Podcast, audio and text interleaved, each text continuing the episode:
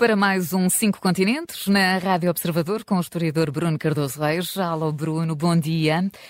Como é Olá, habitual, começamos pela guerra entre Rússia e Ucrânia. Vamos uh, olhar para um, as notícias uh, de uh, novos apoios externo aos beligerantes que surgiram nos últimos dias. O apoio da Coreia do Norte à Rússia, por um lado. por outro, um novo apoio dos Estados Unidos à Ucrânia com o anúncio da chegada de tanques Abrams. Qual, qual é o significado destes apoios, Bruno? Bem, eh, em primeiro lugar, eh, temos este dado importante que é eh, as duas Coreias, não só a Coreia do Norte, mas também a Coreia do Sul, são dos poucos Estados que têm continuado a preparar-se uh, e a ter estruturas em termos de forças armadas, de uh, reservas de guerra, até de indústria militar, realmente para uma grande guerra convencional de grande intensidade. Uh, a Guerra da Coreia terminou na prática em 1953, mas nunca houve verdadeiramente um acordo de paz e, portanto, os dois lados, os dois Estados, eh, continuaram a preparar-se para a possibilidade de, dela recomeçar a qualquer momento. Eh, e, portanto, isso significa que uh, os dois têm realmente muito daquilo que se revelou ser preciso para a guerra que está a decorrer, para o tipo de guerra que está a decorrer agora na, na Ucrânia, por exemplo, grandes reservas de munições de artilharia, também uma grande capacidade de produção e de exportação dessas munições e até também de, digamos, de equipamento de artilharia. A Coreia do Sul, por exemplo, está a fazer isso para a Polónia, não está a fazer para a Ucrânia porque a sua Constituição impede a exportação para países que estão em conflito aberto. a Coreia do, uh, do Norte aparentemente vai fazer agora isso para, uh, para a Rússia. Uh, em segundo lugar, uh, mostra também que a Rússia não estava a dizer a verdade quando, uh, e, quando afirma constantemente que tem reservas mais do que suficientes de todo este equipamento militar e que aquilo que não tem está a ser produzido com grande eficácia pela indústria militar russa.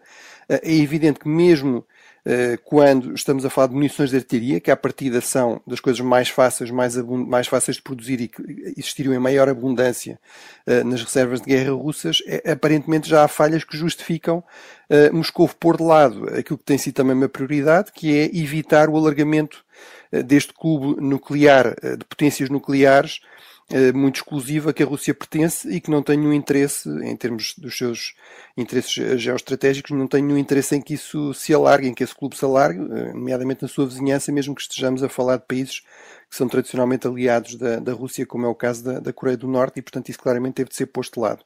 Quanto a, a Blinken, eh, não há dúvida nenhuma que ele é, não só formalmente, a voz, digamos, da diplomacia norte-americana, mas é também quase como um alter ego eh, do presidente Biden. Isso dá-lhe uma enorme autoridade. Basicamente, ele trabalha com Biden nestas questões desde o tempo em que Biden era senador, há várias décadas atrás, e, portanto, não há, não há dúvida também que se Biden continuar a ser presidente, um, um aspecto fundamental desta visita que foi uh, a reafirmação por Blinken de que o apoio à Ucrânia continuará uh, pelos anos que for preciso, uh, que isso se verificará. Agora, o grande problema, como sabemos e como temos falado aqui várias vezes, é, é que Biden tem 80 anos, terá 82 anos se for reeleito em novembro de 2024. E as últimas sondagens mostram que isso é uma grande preocupação, mesmo para os eleitores democratas. 67% dos democratas acham que se calhar o candidato uh, devia ser outro.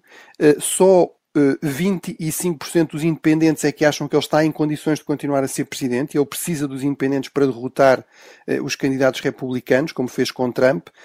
e isso também se reflete nas próprias sondagens, em que basicamente ele está ou empatado ou tem uma ligeira desvantagem com praticamente qualquer candidato republicano, inclusive com o próprio Trump. Trump aparece com 47 cento de apoios nas sondagens, eh, Biden com 46 na, na última sondagem da CNN.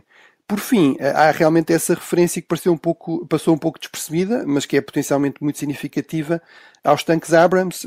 Os tanques americanos são considerados os melhores a nível global. Uh, e ele disse que eles iriam chegar uh, neste outono. Ora, o outono começa daqui a poucas semanas. Uh, não sabemos exatamente quando no outono, mas se estes sistemas de armamento chegarem antes das grandes chuvas, das lamas que tornam problemático operações mais ofensivas, pode uhum. ter ainda um impacto nesta ofensiva ucraniana em curso. Eh, e Bruno, nesta, nesta fase do conflito, eh, até porque tivemos, por exemplo, restos de um drone russo a caírem na, na Roménia, eh, com tudo o, o, que isso envolve, faz sentido também pensar numa zona de exclusão aérea nas fronteiras da, dos países da NATO? Bem, eu duvido que a questão seja colocada, a não ser que se continue a multiplicar estes incidentes, ou seja, bombardeamentos russos, basicamente na linha de fronteira. No caso da, da Roménia, estamos a falar de bombardeamentos, por exemplo, no porto fluvial de Ismail, que fica basicamente do, do outro lado do rio uh, Danúbio, que faz a fronteira com a Roménia, portanto são poucas centenas de metros de, de um país da NATO, uh, mas uh, no caso da Roménia, eh, ela é menos assertiva, talvez, na, nas suas posições face à Rússia, mas se voltar a acontecer incidentes como aquele que se verificou na Polónia, uh, de, em que houve realmente vítimas, uh, eu penso que aí poderá haver aqui uma revisão de posição e que, sobretudo, a Polónia vai insistir em que haja uma revisão de posição. Uh, evidentemente, isso teria de ter o acordo da Ucrânia, e uma, uma, estreita coordenação, aliás, com a Ucrânia, teria a vantagem para a Ucrânia, no entanto, permitir libertar alguns meios antiaéreos dessa zona de fronteira, uh, se ela passasse a ser coberta por meios antiaéreos uh, dos, dos, países vizinhos da, da NATO. portanto, é, imagino que a Ucrânia não só oporia a isso.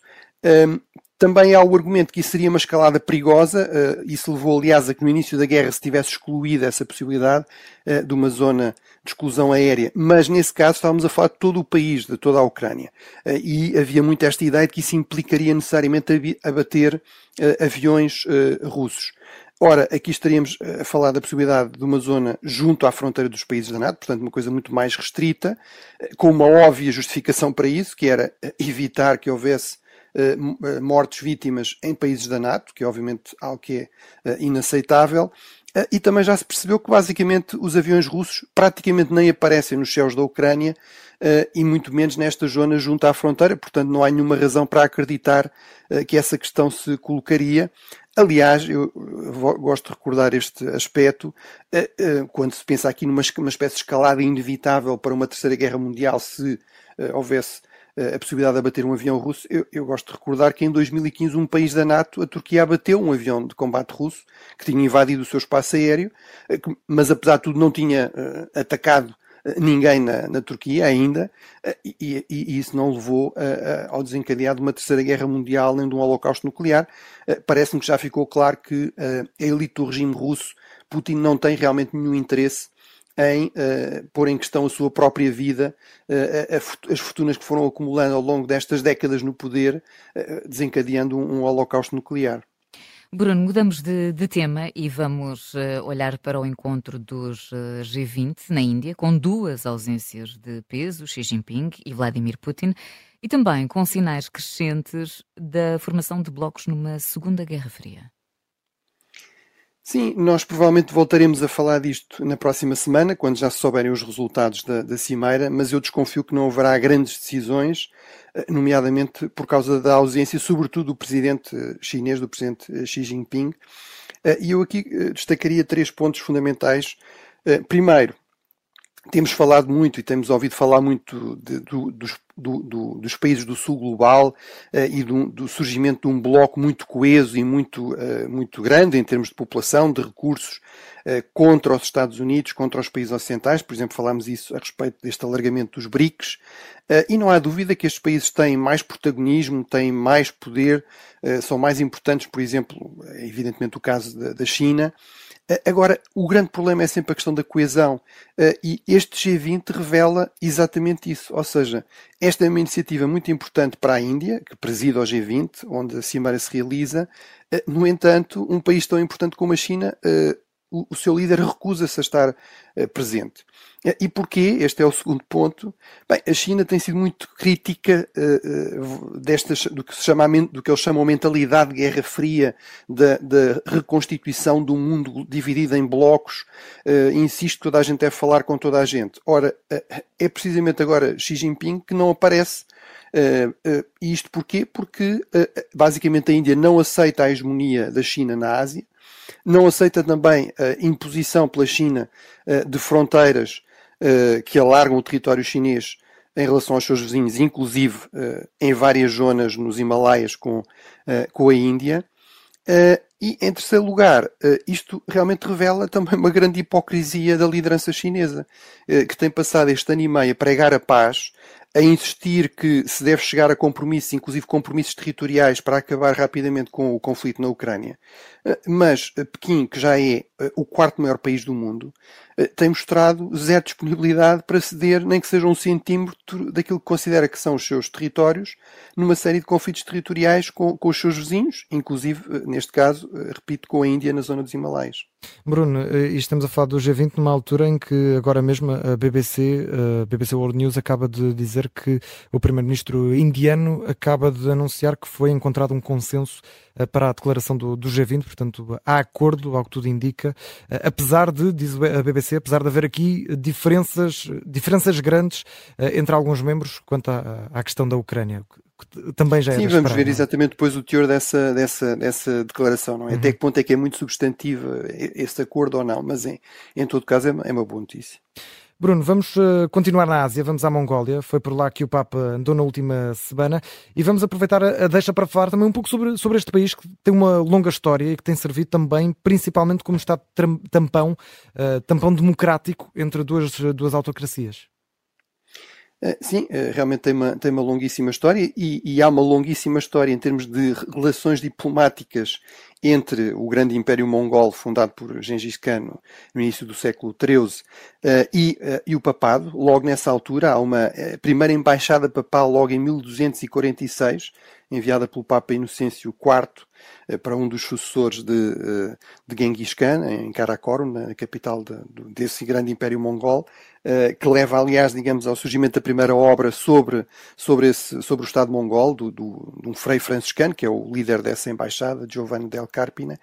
Um, curiosamente havia mongóis cristãos, mesmo no tempo do Genghis Khan, por exemplo, a mãe de Kublai Khan, de um dos sucessores de Genghis Khan, do, digamos, do grande imperador mongol da China, que, com, que se vai, com que se vai encontrar eh, Marco Polo, era, era uma cristã, embora de uma corrente do cristianismo oriental, né, nestoriano. Uh, portanto, realmente há aqui uma longa história.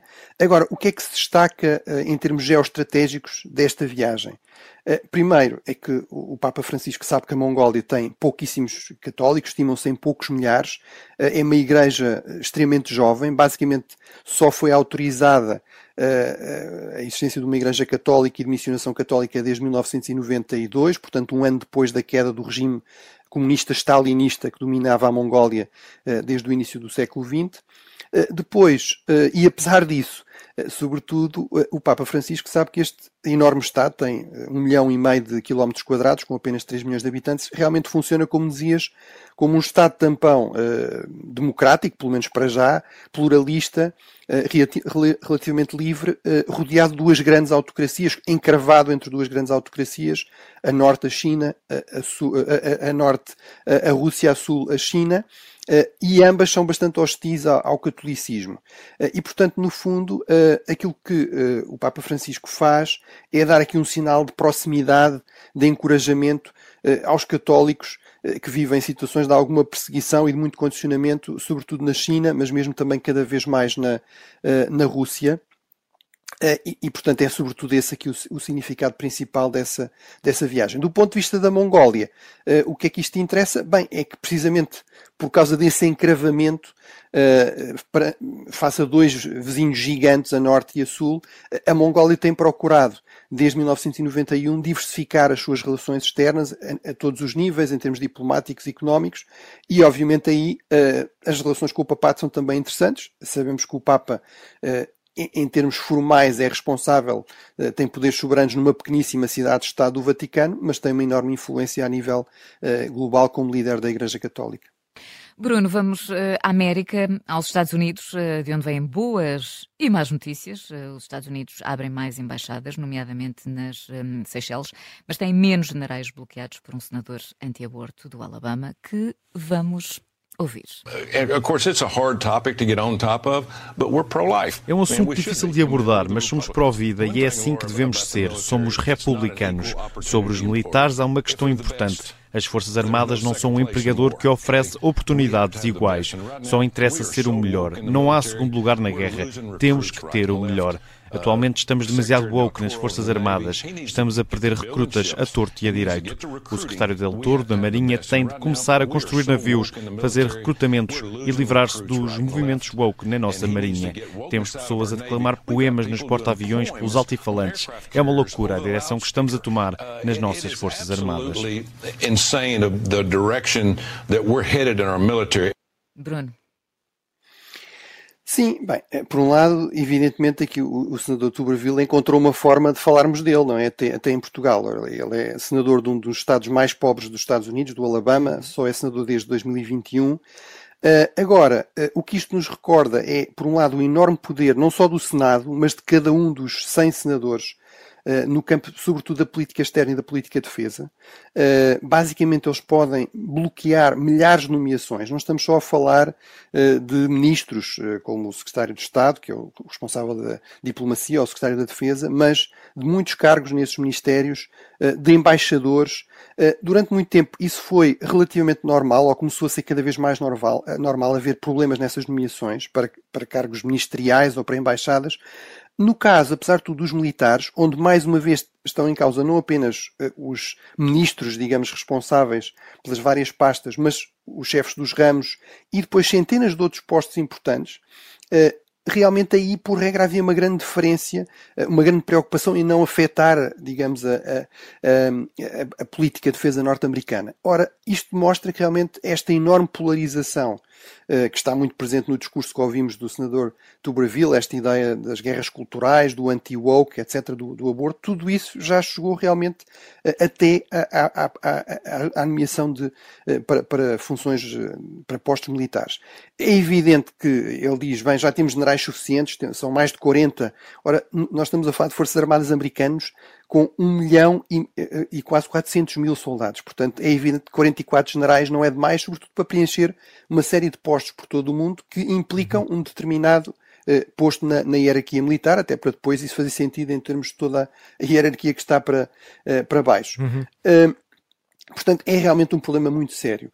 Uh, apesar disso, e como também dizias, há aqui um lado de boas notícias, é que realmente os Estados Unidos estão a expandir a sua rede de embaixadas uh, numa série, sobretudo, de pequenos Estados insulares. Já falámos isso em relação ao Pacífico, por exemplo, nas Ilhas Salomão, em Tonga, uh, agora no Índico, com as Ilhas Seychelles, vai passar a haver um embaixador residente ao fim de quase três décadas. E, e, realmente as Seychelles não são apenas um, um belo destino de férias, são também um país que tem o controle soberano sobre mais de 150 ilhas numa posição central no Oceano Índico. E, portanto, é evidente que os Estados Unidos percebem que no contexto desta Segunda Guerra uh, Fria não há Estados irrelevantes uh, e eles têm de estar presentes, não podem só pedir a estes Estados que resistam à influência da China, têm também de mostrar que têm interesse eh, têm vontade de estar presente, têm a disponibilidade para oferecer também alternativas à China hum. nestes pequenos estados insulares. Bruno, tem de ser mesmo num minuto, eh, num minuto certinho, uh, damos um salto à África, à Cimeira Africana do, do Clima, que aconteceu no Quênia. É uma cimeira que tem real importância, na tua opinião? Sim, tem, tem real importância eh, e duas notas muito rápidas. Uma é para dizer que os líderes africanos têm toda a razão, nomeadamente o presidente do Quênia, que organizou esta cimeira, quando diz que a África é dos, um dos continentes mais afetados pelo clima, pela mudança climática, por exemplo, pela questão da desertificação na zona do, do Sahel, depois até com implicações também em termos de crises de segurança, uh, o, o, e que é dos continentes que menos contribuiu, é mesmo o continente que de longe menos contribuiu uh, para esta situação de crise climática climática.